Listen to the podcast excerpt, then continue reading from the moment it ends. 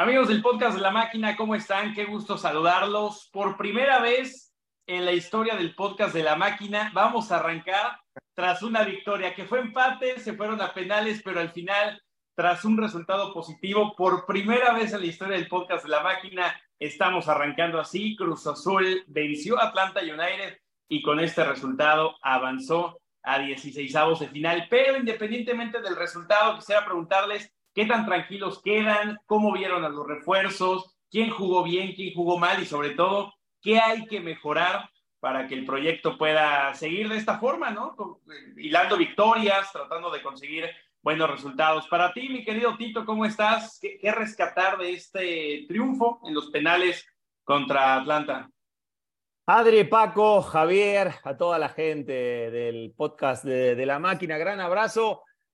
A ver, déjame estar un ratito contentos antes, antes de entrar en el análisis, porque eh, si soy muy objetivo con lo que vi esta noche, obviamente no me quedo nada conforme, te tengo que ser sincero. Eh, se rescata el pase, básicamente, porque en cuanto al funcionamiento, eh, lo dividiría en dos tiempos. Un primer tiempo en donde fue muy gris, ¿no? Por parte de Cruz Azul, fue efectivo en las dos áreas, se defendió bastante bien y lo poquito que generó, lo muy poquito que generó, eh, lo terminó capitalizando. Eh, y el segundo tiempo sí me deja un, muy mal sabor de boca, eh, con un equipo muy especulativo, con el resultado, ¿no? básicamente esperando a ver qué hacía su rival, sin tener esa, esa hambre, ¿no? Esa convicción por ir a buscar la segunda anotación. Eh, y, sí, obviamente me dejó, me dejó un muy mal sabor de boca el segundo tiempo.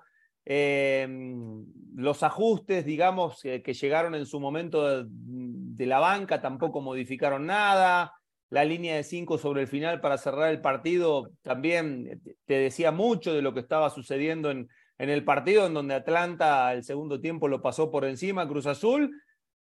Pero bueno, hoy quiero alimentarme un poquito de, ¿no? Un poquito de lo bueno, de, del pase, de, de, que bueno, de que el proyecto de Ferretti sigue adelante, de que sigue comprando tiempo para trabajar y poder mejorar. Me quiero quedar con eso, Adri, pero, pero creo que en términos generales te di mi percepción del juego.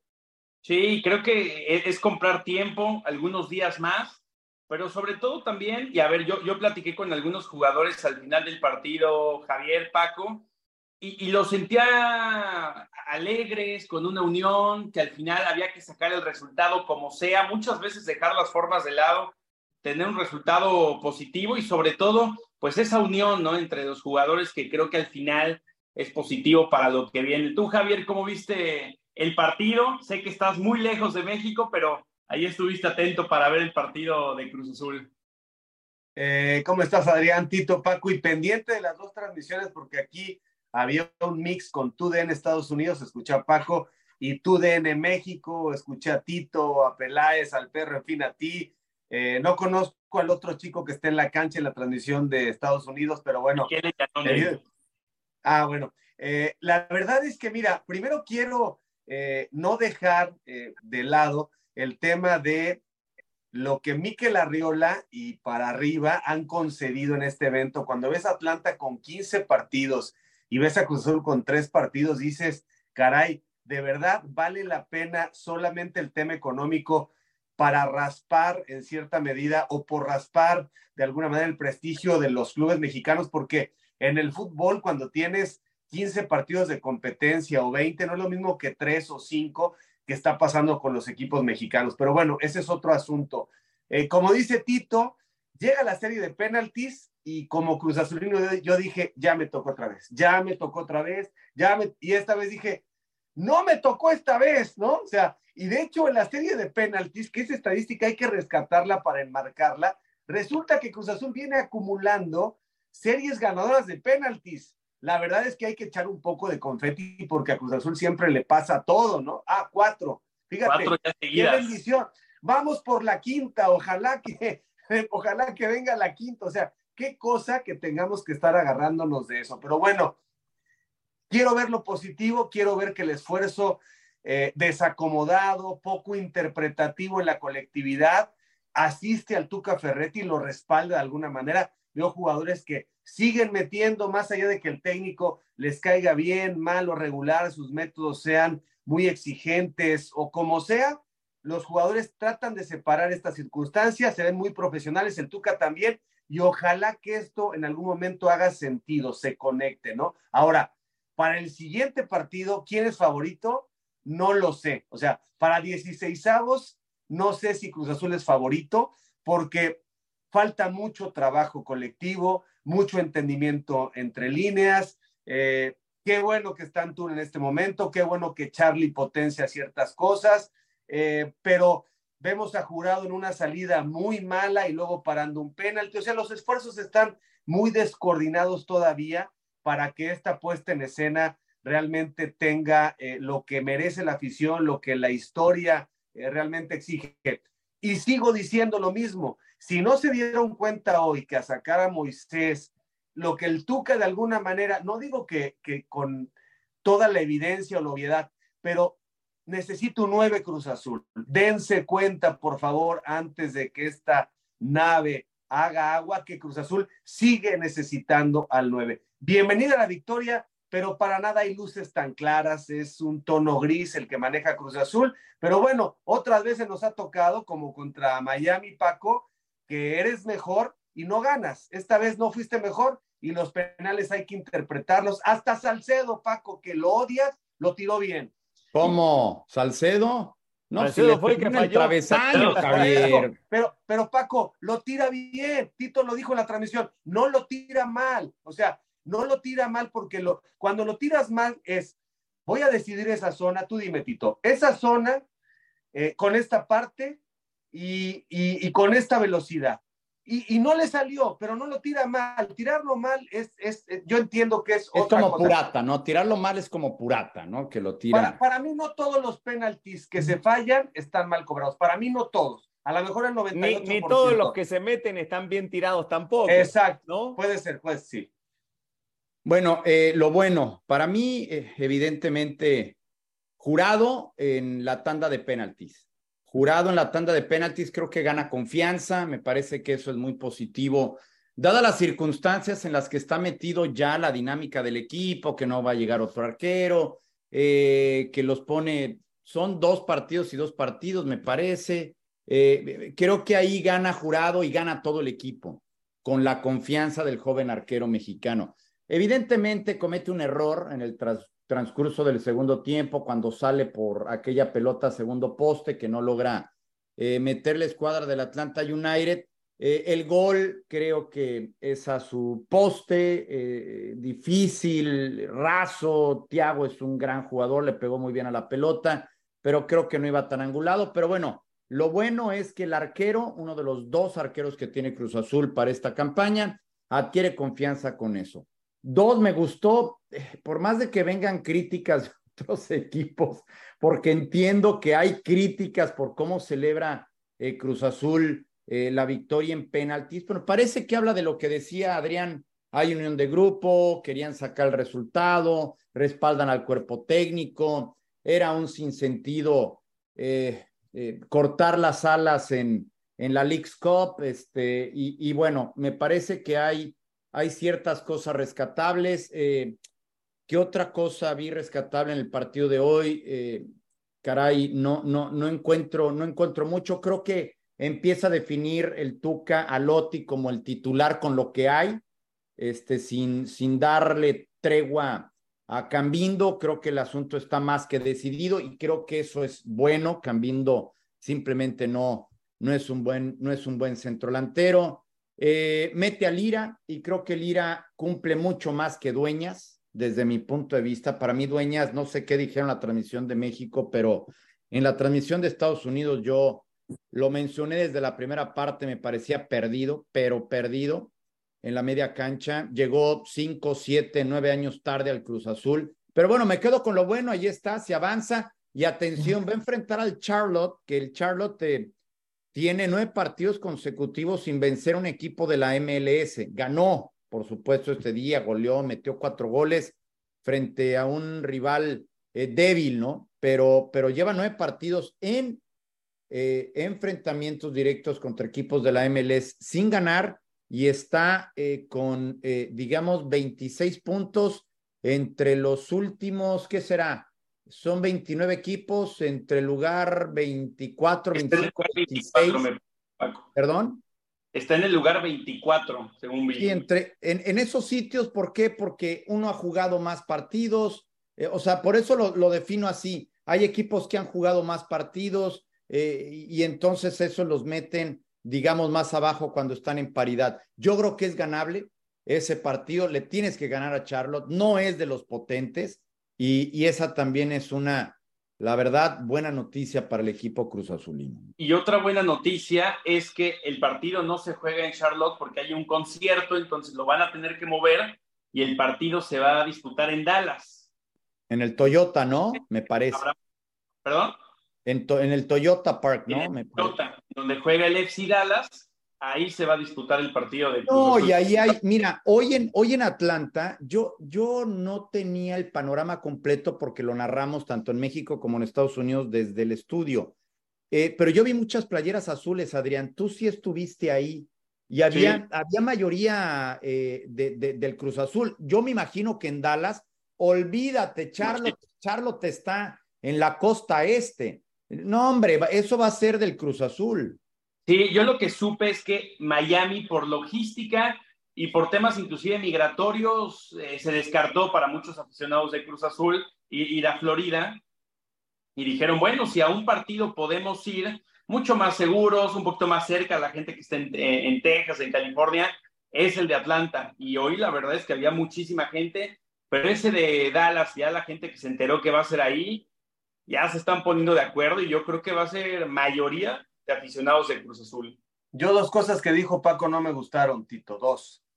La, la, la ¿Qué dijo Paco que no te gustó? A ver. No me gusta que Paco diga que Cruz Azul es favorito, porque Cruz Azul cuando es favorito siempre hace unos disparates bárbaros. O sea, Cruz Azul no era favorito contra el Inter de Miami, fue mejor que Cruz Azul no se sienta favorito, por favor. Y además a Paco. Ah, bueno, bueno, una cosa es no sentirte y otra cosa es no serlo. Cruz bueno, Azul es favorito. Yo, yo sí no, coincido con Paco. Tito, ¿Cómo no es favorito? No, no Tito, podemos comparar plantillas, historia, no podemos comparar nada entre equipos. No, Tito, tú tampoco. Por el momento, no, pero es que por el momento de un por, por el momento de los equipos no podemos hablar de, de, de, de de un favoritismo no importante. ¿Quién era favorito? ¿El Inter de Miami o Cruz Azul? El Inter de Miami Cruz fue Azul. mejor Cruz Azul. Si la plantilla de Cruz no, Azul escucha no me vas a decir que, que, es Inter favorita, Miami era favorito frente a Cruz Azul. Sí, sí, el Inter de Miami era favorito en los casinos y Cruz Azul fue mejor que el Inter de Miami. Hoy Cruz Azul va a ser favorito para los casinos y esa información no la debe tener nadie en Cruz Azul. Ah, bueno. Eso no me gustó. No se la hacemos dos, llegar. A ver, la segunda. Número dos, número dos eh, la, la, otra cosa que no me gustó que, que dijo este Paco Villa. Eh, si tú dices que Lotti es el uno y que Cambindo es el dos, la directiva te va a hacer caso. No, no, no. Lotti es el tres, Cambindo es el cuatro y faltan el tres, el dos, el uno. O sea, que no se crea la gente que Lotti puede ser el centro delantero de Cruz Azul que se necesita en este momento. De acuerdo, de acuerdo, o sea, de acuerdo. Lotti, Lotti que pelee por la segunda posición o por la tercera posición. Lotti no ha Adrián, resuelto los problemas de Cruz Azul. Adrián, a ver, ya dinos la verdad. Va, va a llegar el 9, porque yo esto, eh, esto ya, lo siento, ¿no? Una bicicleta, esto de que ya va a llegar, ya va a llegar. Desde el y, y episodio uno también. Hemos hablado de esto desde el episodio 1 y eso porque no tenemos más tiempo hablando del podcast. Hoy volví a preguntar, bueno, mejor dicho, durante el partido pregunté antes de que arrancara el compromiso, ¿y cómo va lo del 9? ¿Va a llegar, no va a llegar? ¿Se va a colocar a alguien? Y bueno, me, me, me dicen lo mismo, eh, el tema de Tabó está trabado, por ahí se está viendo la opción de que Augusto Lotti pudiera tener otro chance y salir y liberar la plaza a Lotti, pero nada claro. En este momento no hay nada claro, ni por parte de Lotti, ni por parte de Tabó. Y mientras no pase nada en ese sentido, no, no va a llegar el 9, ¿no? O sea, hasta que no salga un jugador, no va a llegar el 9. Así es que vamos, cada tres vamos a seguir esta con historia, esta historia ya la conozco. Hazle caso Sí. a Paco, que, que también la conoce muy bien. Lotti va a ser el 1, Cambindo el 2 y, y así va a quedar Ahora, la plantilla. Ho- Hoy fue ¿quién, ¿quiénes son los asesores que están en este momento tomando las decisiones? ¿Por qué Cavani puede ir a Boca Juniors y no venir a Cruz Azul? Oye, hay que moverse, hay que moverse bien, de manera inteligente. En, sí, Paco. En relación a esa, a esa reflexión, yo estaba viendo el partido de Pumas contra el DC. No sé si se, si se fijaron, pero, pero Dineno arranca en la banca, ¿no? El, el, comandante Dineno arranca en la banca y en su lugar inicia el toro. Eh, digo, por un lado la crítica y por el otro lado la oportunidad. La, la, crítica viene, no solamente Cruz Azul no se llevó a Dineno, sino que Pumas contrató a otro centro delantero de la liga que además está siendo productivo. Esa es la crítica a la directiva y dices, es que no puede ser, ¿no? Tú fuiste por Salcedo cuando en ese equipo había un centro delantero que pudiste haber traído. Y, y, la crítica, eh, eh, digamos, queda ahí. Pero la parte de la propuesta es, oye, toca la puerta, eh, Juan Ignacio Dineno, oye, te está sentando el turco Mohamed, ¿no? Hay una orejita sobre Dineno, ¿no te latería venir a ser el titular en Cruz Azul? Este, mira, vamos a dar de baja a, Cristian Tabó, se nos va, eh, eh, acabamos de traer a, a, Cambindo, pero ¿sabes qué? Lo vamos a negociar con un equipo de la MLS pagando el 70% de su, de su sueldo. Pero vente para acá, Dineno, aprovechen las oportunidades, por favor. Es increíble, increíble que Cruz Azul a estas alturas siga manteniendo al podcast de la máquina con esta conversación. Es inaudito, Javier. Yo por eso digo, Lotti es el número uno, Cambindo es el número dos y párale de contar. Es que no hay que soltar el tema, porque si ellos creen que con esta victoria y si llega la del Charlotte con el no favorito Cruz Azul, ya enderezaste el rumbo, la realidad te va a pegar en la cara, te va a pegar en la cara tarde o temprano. Y no es tanto que digamos que llegue un cuate que va a resolver todo, pero te das cuenta que el flujo de productividad de Cruz Azul requiere una referencia que hoy no tenía. Por eso el segundo tiempo en cierta medida se explica que sea tan conservador y tan a la baja y tan atrás y tan, tan ferretti. O sea, yo entiendo que, que puedes jugar así, Tito, pero repito el tema y no te voy a poner un oxo. Si estuvieras tú ahí, si hubieras estado hoy en la cancha tú, jugar como poste de espalda para tirar la pelota frontal y que ese 9 retenga un poco el balón y permita la llegada de la segunda línea, le hubiera dado un poquito de margen a Cruz Azul en el segundo tiempo de no estar tan agobiado. En el minuto 65 Cruz Azul toca la pelota 35, 40 veces y fue el único momento. Después se le viene encima el equipo de Atlanta y genera una, dos, tres, cuatro y Cruz Azul está ahogado, está sofocado por el planteamiento táctico y también porque no tiene a ese jugador, Tito. No, pero además, además hoy Antuna y Rotondi se la, se la pasaron corriendo para atrás. O sea, el esfuerzo que hicieron ambos para defender fue, eh, digamos, extraordinario en ese aspecto y, va un poquito ligado a lo que mencionaba eh, Adrián, ¿no? De, esta solidaridad que, que, todos los futbolistas mostraron para, para sacar el resultado.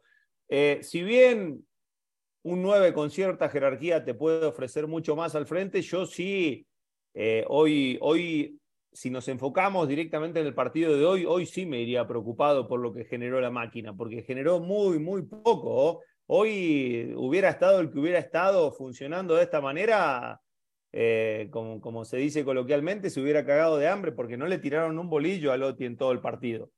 Eh, Antuna un par de veces desbordó, eh, digamos, en la que participó Lotti en la jugada del lateral, la que termina en el gol de Cruz Azul. Eh, digamos, compitió bien por arriba, la peinó, Rotondi la, prolongó y la terminó definiendo Moisés. No sé qué trae el Tuca contra Moisés también, que siempre es el primer cambio. No sé qué pasa ahí, hay algo que no le termina de gustar. es difícil entender todavía cómo ni Lira ni, ni Castaño se pueden afianzar en el mediocampo, ¿no? En lugar de, de, un veterano, entiendo que te pueda. ¿Por qué no los trajo el Tuca, Tito? Por eso es, es, una de las explicaciones que, que, que, seguramente eh, son muy válidas, Paco. Eh, pero sí me, me, me, preocupa el accionar, la generación, porque decíamos, bueno, con Inter Miami sí, sí, sí, sí, sí, ahí se notó que, que falta un delantero, un matón, un rematador, un definidor, como querramos llamarle pero hoy, hoy, hoy faltó más que el centro delantero, ¿me explico? hoy, hoy ni siquiera se generó. O sea, hoy se fue contundente y después se llevó el partido a, hasta los penales, pero con un equipo que me parece con mucho menos hizo mucho más o por lo menos apostó a llevarse el juego mediante la convicción. Oigan, ¿y qué les pareció la defensa? Lo pregunto porque creo que va a ser la defensa titular ya por lo que resta del semestre. Eh, Escobar como lateral por derecha, ¿no? Ya eh, se resolvieron las dudas de que va a ser el lateral derecho Escobar, en la central Salcedo Condita y por izquierda Nacho Rivero. Me parece que por nombres es muy buena la defensa, pero le falta trabajo, ¿no? Le falta partidos, le falta que se vayan entendiendo. De repente le generan mucho daño a esta defensa de Cruz Azul, pero creo que por nombres simplemente se puede llegar a trabajar muy, muy bien. Eh, te doy mi punto de vista, Adrián. Yo creo que no importa, bueno, sí importa mucho la defensa. Eh, pienso que Escobar, es mi punto de vista, es mejor lateral que central, eh, o es un gran lateral y es un buen central, ¿no? Pienso que puede rendir más como lateral.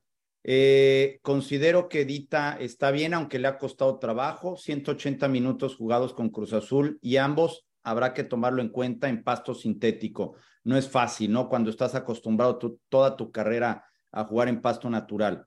lo de Salcedo, eh, comete un penal desde mi punto de vista en donde el árbitro y el VAR deciden dejar correr, ¿no? Esa jugada en la que despeja y le pega en la mano. Pero bueno, creo que hace buenas coberturas, me parece que no, no está mal. Pero no va a haber defensa que alcance con el medio campo que plantó el día de hoy el Tuca Ferretti. Yo insisto, lo de Jesús Dueñas, lo pongo sobre la mesa. No puede ser que un jugador eh, de, digamos, eh, una trayectoria eh, tan importante venga a causar pena en Cruz Azul. Lo vi incluso falto de fuerza. Perdía balones en donde trastabillaba, porque uno se da cuenta, digo, aunque uno no haya jugado fútbol profesional, te das cuenta cuando un jugador o le hace falta velocidad, o le hace falta fuerza, le hace falta dinámica, y a Jesús Dueñas le hace falta todo lo indispensable de un volante de recuperación. Y lo ha puesto como el mandamás, el que está delante de los centrales, el que sirve la salida, el que está para recuperar balones. Yo dudo mucho que Cruz Azul, con dueñas en esa posición, vaya a impedir que le lleguen a la defensa. No sé si me, explico. Hay una jugada, no sé si la recuerdan, yo la mencioné en el segundo tiempo. Hay una jugada en la que Carlos Salcedo tiene que subir a la media cancha marcar y que Dita tiene que hacer el recorrido hacia la central por izquierda, porque Salcedo es central por izquierda, Dita central por derecha, y le reclama a Salcedo, ¿dónde andas? Y Salcedo le dice, pues ve nada más los huecos que hay aquí. Mientras no entró eh, Lira, eso fue una fiesta. Y entrando Lira también, o sea, eh, pero mucho más con dueñas. Para mí el equipo con dueñas ahí no puede funcionar, no puede funcionar. Wow, es que yo creo que el Tuca no lo tiene nada claro, ¿eh? O sea, nada tiene claro. nada claro, nada, ni el esquema, ni el planteamiento, no, creo que todavía es un equipo Cruz Azul que juega un poco a, el error y prueba y prueba y error. Claro que él trajo a Dueñas. Dueñas nunca ha sido un jugador ligero. Dueñas te aporta eh, ocupación de espacio, presencia. No, no es un jugador este, hoy en día que sea precisamente muy maleable, ¿no? Y, el Tuca eh, se metió en un conflicto, pues por defender eh, el sitio de Salcedo, que a mí me parece, me sigue gustando Salcedo. Sé que tiene muchas imperfecciones, pero este Cruz Azul necesita esta transmisión de, garra, de, convicción, y creo que Salcedo aporta esa parte, si afina lo otro. No quiero solamente picapiedras y, y, cavernícolas y gente de, esfuerzo, pero creo que creo que transmite Salcedo y si se acomoda, eh, va a ser uno de los líderes, sigo creyendo, con todos sus errores, con toda su falta de, inteligencia emocional, porque hay que recordar que antes de esa también le ponen una de roja a Uriel Antuna, ¿eh? que se encargó de decirle 20 veces al árbitro, mira cómo me llegaron. Esa es más roja para mí que la que se especuló de Charlie e incluso esa de Salcedo. Ahora, eh, yo creo que el Tuca, no descartemos, ¿eh? que el Tuca modifique a línea de cinco en cualquier momento, ¿eh? O sea, yo creo que Ferretti, sabe, sabe, lo de, lo de, lo de ser favorito no lo utilizo de manera sarcástica, creo que Cruz Azul va a pasar a la siguiente ronda y ahí, dependiendo de las llaves, no descartes que sea más Ferretti que nunca con una línea de cinco. Yo, yo no descarto eso para nada, ¿eh? Hoy cierra el partido así, Adrián, Paco, o sea, em, cuando ingresa eh, Tabó, que, ingresa por Dueñas, eh, lo modifica a, Rivero de banda, ¿no? Pasa a jugar Nacho como carrilero por derecha, lo desciende a Rotondi y ahora sí Escobar pasó a jugar como tercer central, armó la línea de cinco, eh, quedó Lira con Charlie de nueva cuenta, que había sido ascendido cuando ingresó Lira, ¿no? Y salió Moisés, Charlie tomó una posición un poquito más adelantada, con el ingreso de Tabó se volvió a retrasar. Y ahí quedó en un 5-2-3, podemos decir, porque quedó Charlie con Lira y quedó Tabó, quedó Antuna y quedó Lotti en, punta. Em, que, de alguna manera creo que, tiene futbolistas para poder jugar con línea de 5. Yo vuelvo a insistir con lo mismo. ¿Cuándo vamos a priorizar atacar? ¿Cuándo vamos a hacer em, a este equipo eh, un equipo más agresivo al frente, un equipo que presione más arriba, un equipo que, eh, que digamos... Que no lo puede hacer, Tito. Perdón, con los hombres en la cancha de hoy no lo puede hacer. De acuerdo, Paco. Yo estoy de acuerdo contigo en lo que menciona de Dueñas, perdón, Adrián. Eh, y si a Dueñas le pones a un futbolista al lado como Charlie, que tiene condiciones más ofensivas y que no es dinámico para la recuperación, es obvio que van a ser avenidas ahí. Es obvio que van a ser avenidas. Y aparte, hoy todos los mediocampos de cualquier equipo necesitan dinamismo. Hoy ya no se puede jugar sin dinámica. Pero a pesar de eso, creo que a este equipo incluso, incluso ya perdió la verticalidad, la verticalidad que tenía en algunos momentos, porque cuando era superado mediante la posición, cuando recuperaba la pelota era vertical. Pero hoy ya ni eso, los extremos juegan tan cerca de los laterales, o los volantes extremos juegan tan cerca de los laterales, que la portería de enfrente le queda 60, 70 metros. Entonces, se vuelve muy difícil atacar y los tiempos de posesión que tiene el equipo son muy pobres. Son muy pobres, le cuesta construir. Mira, yo, yo platicando al final de, este partido, me, decían que el equipo cuando se sintió muy cómodo era con los latigazos, eh, mandando el pelotazo, tratando de ganarle la espalda a los defensas. Saben que el MLS sufre mucho con esto, ¿no? Con un juego directo y a ganar la espalda y les cuesta trabajo. Y dice, cuando tratábamos de salir con el balón controlado, cuando intentábamos tocar, fue cuando Atlanta se nos vino con todo hacia el frente, se nos vino con todo a presionar y es donde empezaron a perder balones y llegó ese minuto 60 al 75 que fue de terror, ¿no? Entonces creo que Cruz Azul se acopló a jugar por lo menos contra Inter Miami y ahora frente a Atlanta con un estilo de mucho pelotazo, mucho latigazo que le viene bien con Rotondi y Antuna pero cuando se tope con un equipo mejor trabajado, con un equipo que pase por mejor momento, ya sea de MLS o de Liga MX, creo que van a volver a sufrir, como pasó con Toluca, como pasó con Cholos, como pasó con Atlas.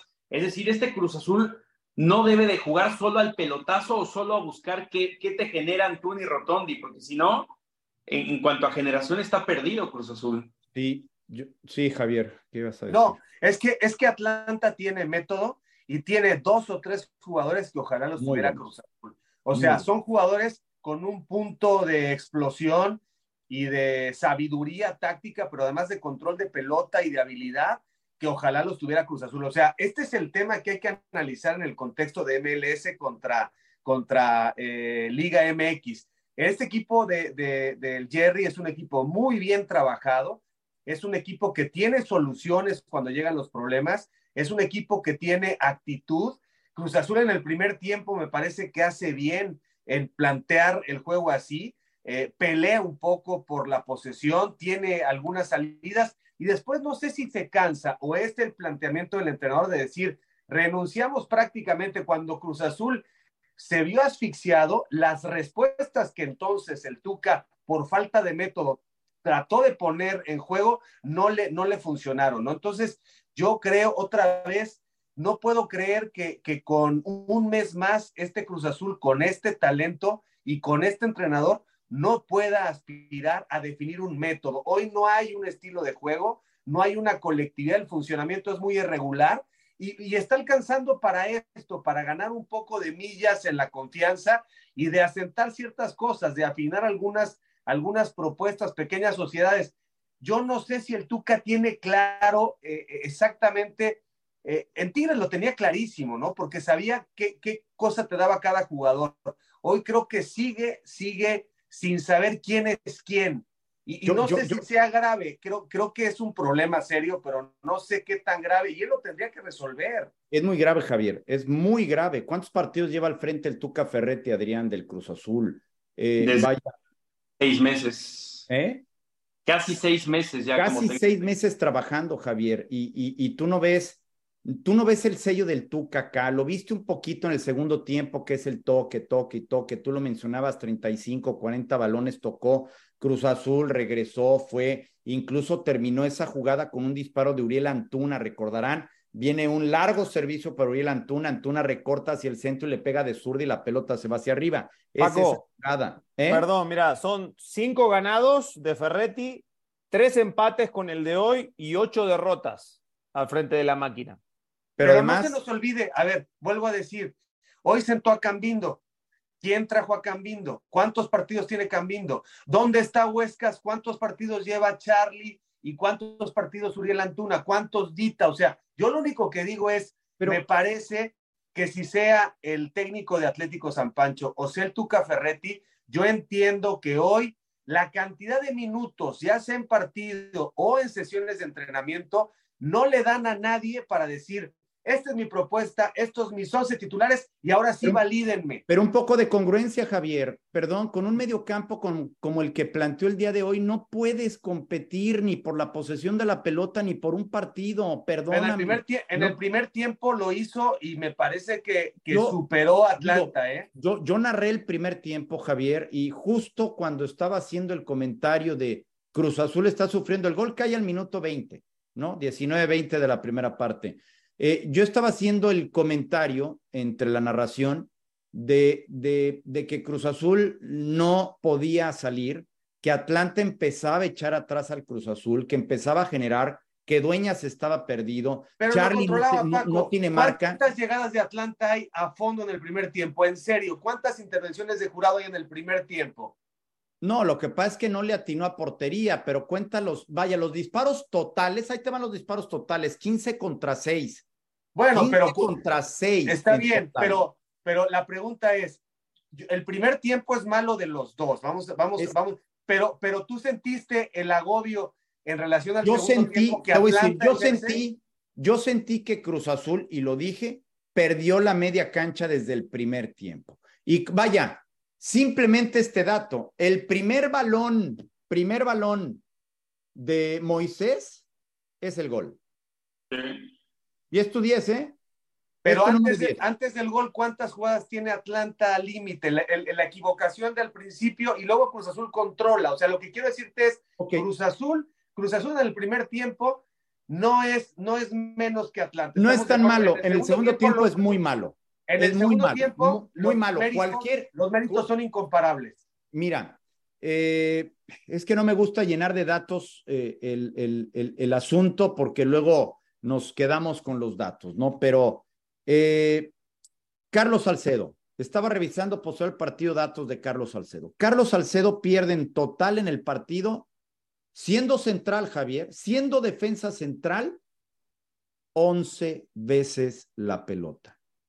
11 veces el balón. Oye, ¿eso es mucho o es poco? Dita, su compañero, perdió cuatro veces la pelota. 11 contra 4.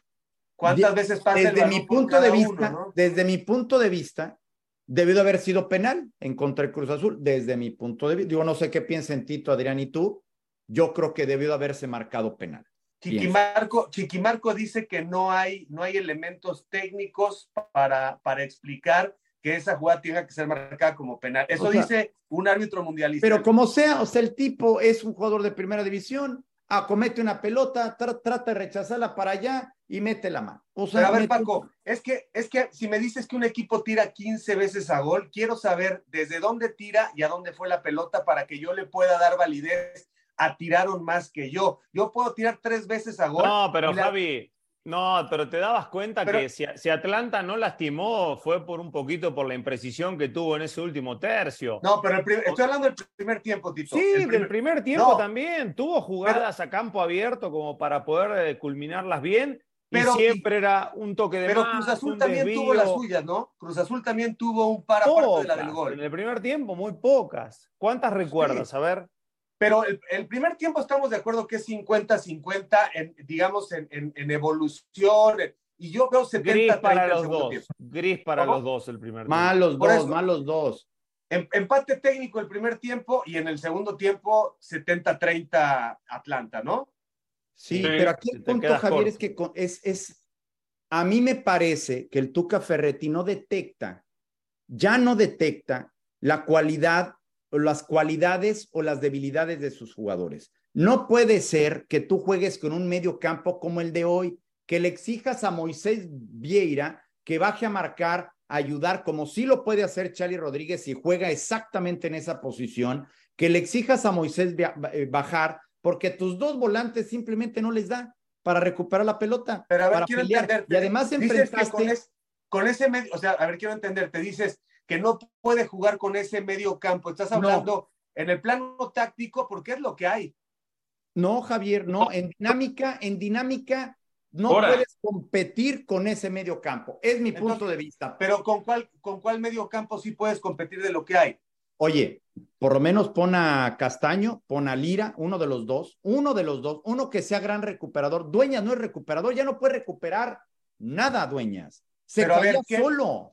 Castaño, que antes de este partido, o sea, vamos a hablar, vamos a hablar de lo que está intentando buscar, las respuestas que estén eh, tratando de, establecer como soluciones. Castaño, ¿qué ha sido en Cruz Azul hasta ahora? No, nada, nada, nada. Yo creo que sí se ha mostrado mucha mayor calidad de medio campo con Castaño que estos partidos con Dueñas. Y con Eric Lira creo que se mostraba un poquito más sólida la media cancha que con Dueñas. Es decir, independientemente de que no venga ya nadie y se queden Pero Paco decía que, Paco decía que, Lira Paco decía que Lira no podía estar jugando en este momento y finalmente no, no, no, aparece. Yo lo que dije es desafortunadamente Lira perdió la titularidad en los balones que perdió.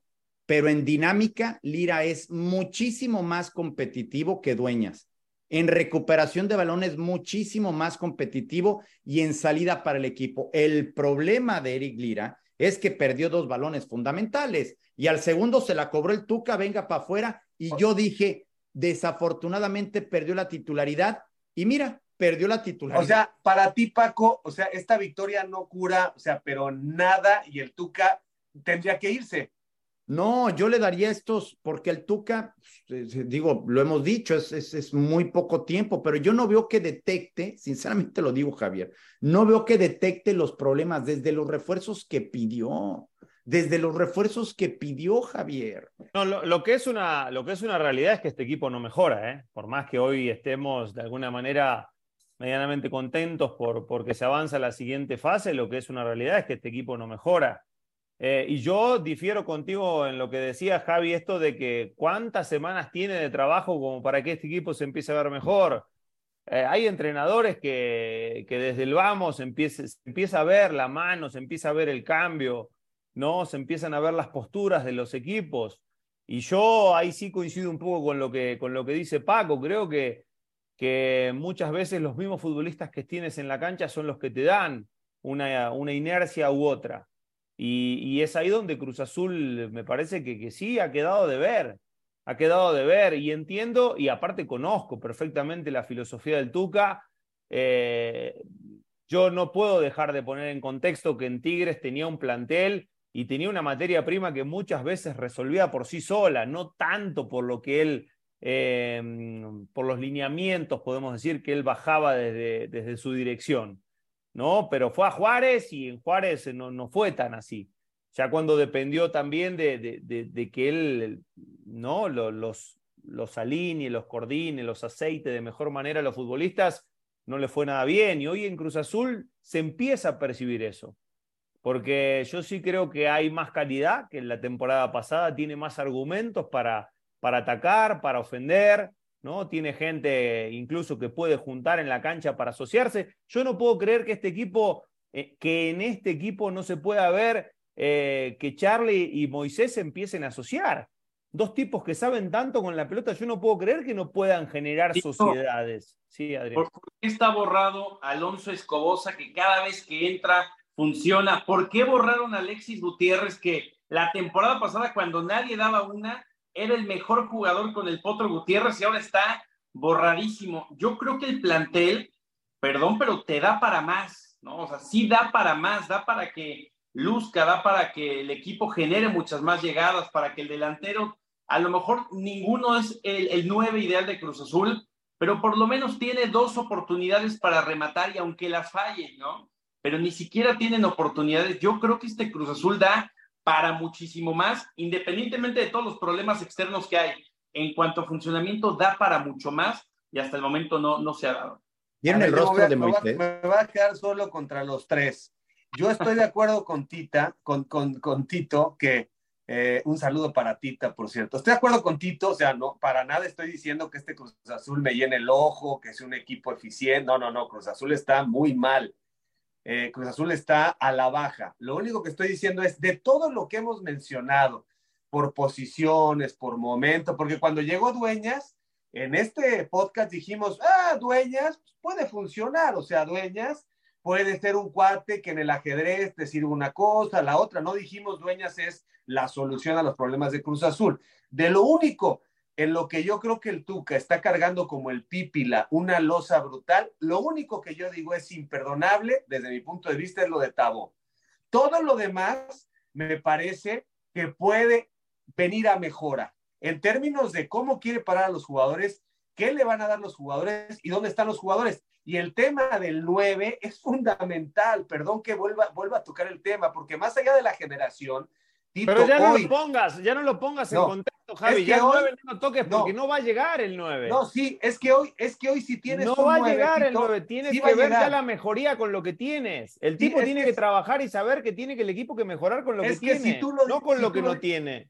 Si tú lo dices en este podcast, que este podcast llega al consejo del vikingo Dávalos, de Jaime Ordial, si, si vuelves a decir eso. Como si nos hicieran caso a nosotros. No, eh, pero, hace reír van, a decir, van a decir, van a decir, perfecto, tema superado, y la gente está con nosotros de que este maldito equipo necesita un 9, porque hoy, Tito, por más que me digas, si hoy tienes un 9 que se mantiene en el círculo central y le tiras la pelota y el Atlanta y todos los jugadores de Atlanta saben que se trata de Tito Villa en su mejor momento. Cuando bajas la pelota, aunque estés de espalda, se genera otro tipo de atención de la marca y de los volantes que te van a ayudar. Saben Rotondi, sabe Antuna y sabe cualquiera que llegue. Esta zona está totalmente abandonada y que nadie la va a ocupar. Perdón, qué bueno por Lotti, me parece un profesional, no tiene la calidad, ni las atribuciones, ni las virtudes para ser el 9 de Cruz Azul. Y mientras más especialistas digamos, bueno, ahí está Lotti, entonces se van a hacer mensos con el dinero que tienen para invertir en esa posición. Tenemos un mes Pero Javi, Javi, si ellos, si, si algún elemento de la directiva no se ha dado cuenta todavía que este equipo necesita nueve, discúlpenme, pero se tienen que ir, se tienen que ir todos, no sirven para esto. Porque si cualquier aficionado mortal se ha dado cuenta de que este equipo hace rato que necesita un centro delantero y la directiva todavía, o alguien de la directiva, no, o algún asesor de la directiva no se dio cuenta, entonces... Oye, oye, ¿por qué? Yo, yo pregunto, ¿por qué? ¿Por qué demonios si íbamos perdiendo 1-0 con Pumas en centros delanteros desde el torneo pasado, desde hace muchos años. Íbamos perdiendo 1 por 0. ¿Por qué demonios nos metieron el segundo gol? O sea, nos van ganando 2 por 0 en la posición. Se dan el lujo de sentar a Juan Ignacio Dineno en un partido definitivo, vida o muerte, para avanzar a la siguiente fase por, quiero decirles, el premio de 100 mil dólares simplemente, bueno, no, 150 mil dólares por haber ganado este partido, ¿no, Adrián?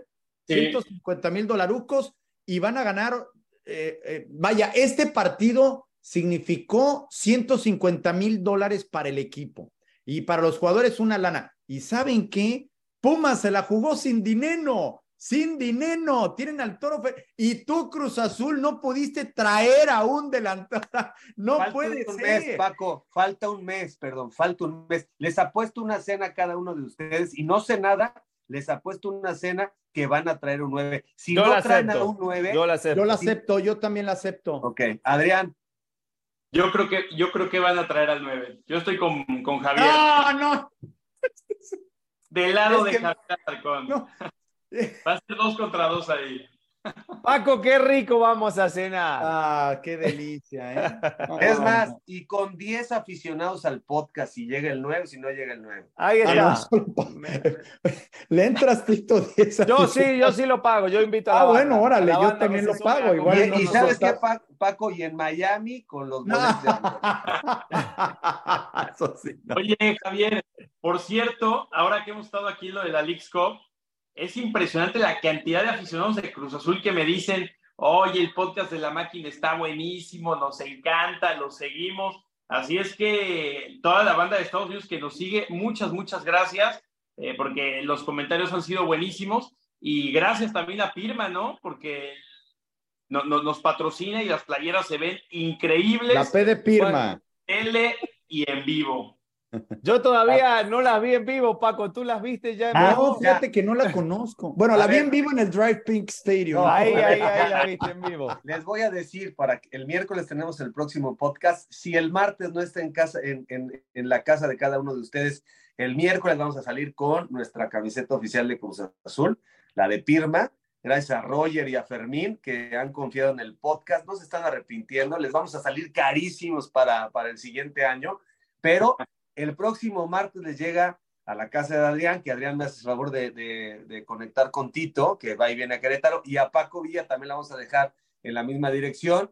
Y este, bueno, a Paco te la podemos mandar por paquetería. Me dijeron que te la me la mandas por paquetería, hasta. Te la, te la mandamos, me pasas, nos pasas la dirección. Y por cierto, me dicen que si no quieres abrir una tienda eh, de, de firma allá en Miami, que si te asocias.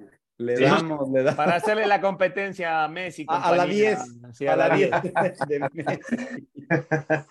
pues muchas gracias, Adrián.